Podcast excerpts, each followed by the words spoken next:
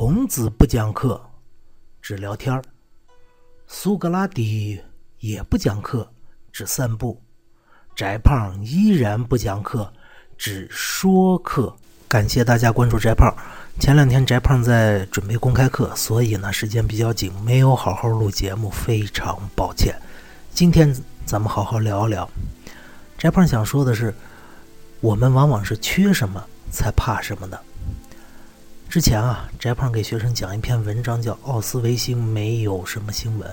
这篇文章呢，就是作者通过描写这些后来的参观者参观纳粹的犹太人死亡集中营——奥斯维辛集中营之中的所见、所感、所思，来写出纳粹的这种残暴来。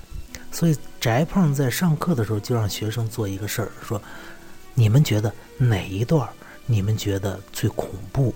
你们把它找出来，并且呢，或者说，或者表演一下，再现一下那种恐怖的情景。当然，你也可以展开联想描述。给了学生时间之后，翟胖认为学生可能会描写集中营嘛，什么绞刑架呀、毒气室啊、人体实验室啊这些东西，可能是学生最害怕的。但万万没想到。翟胖的班里一共九个组，有七个组认为这一段是最可怕的。我们一起来看一下。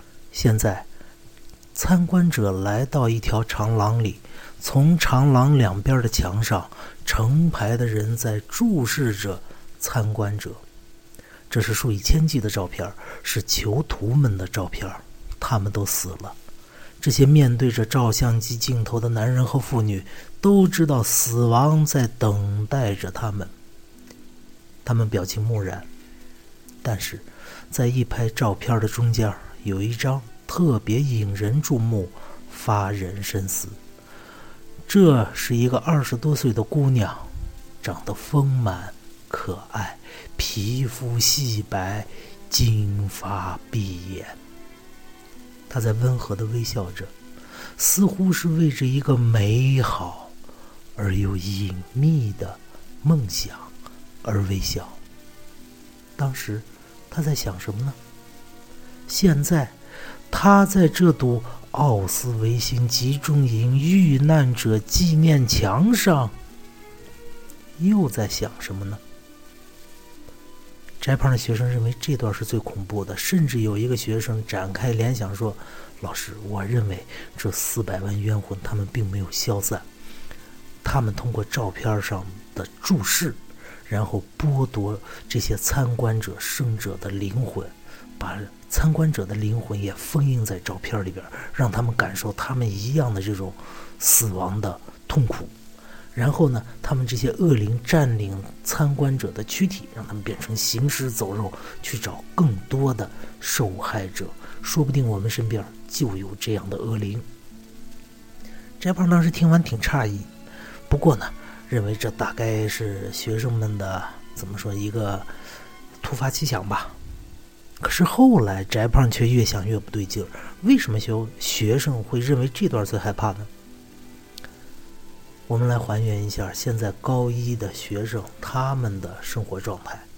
他们每天要学习十个小时以上，并且他们要学习十一门课，高考六门加上会考的三门。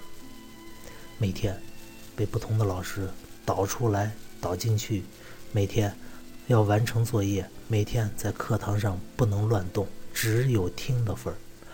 而且这都不是最恐怖的，最恐怖的事情是，这些老师们讲的东西，有一些他们完全能感觉到这是有问题的。例如翟胖的语文，我们平常说你走先，没问题啊，谁都能理解什么意思。但是在高考的语法体系里，这句话是有问题的。你不能这么说，你只能说你先走，否则你就是错误的。这是和现实所矛盾的呀。因为我们高考里用的这套赞拟语系是五十年代推出来的，一群语言学学家们互相商讨，最后认为弄这么一个东西，这个东西适合教给高中生，但它并不代表正确呀，它只是一个临时的协议而已。也许有的人会反问说：“孩子们哪有那么复杂的思想？”孩子们当然有这么复杂思想。回忆一下，您看一个两岁的小孩，如果见了陌生人，会是什么感觉？一般情况下，或者他感觉到这个陌生人和蔼可亲，可能会给你微笑；但是，一旦他感觉到稍有不对，或者哭，或者跑嘛，两岁的孩子都能分清的事，十来岁的小伙子怎么能分不清楚呢？在这样的生活环境下，我们的孩子当然最缺乏的就是自由，因此他们最害怕的也是缺乏自由，因此他们才会想到这些怨灵拘禁了他们的灵魂，而我们这些老师就像怨灵一样，无时无刻不在污染、侵蚀、侵占他们的灵魂，要给他们装上高考的那套东西。这就是缺什么才害怕失去什么。仅此而已，这就是今天的窄胖说课，再见。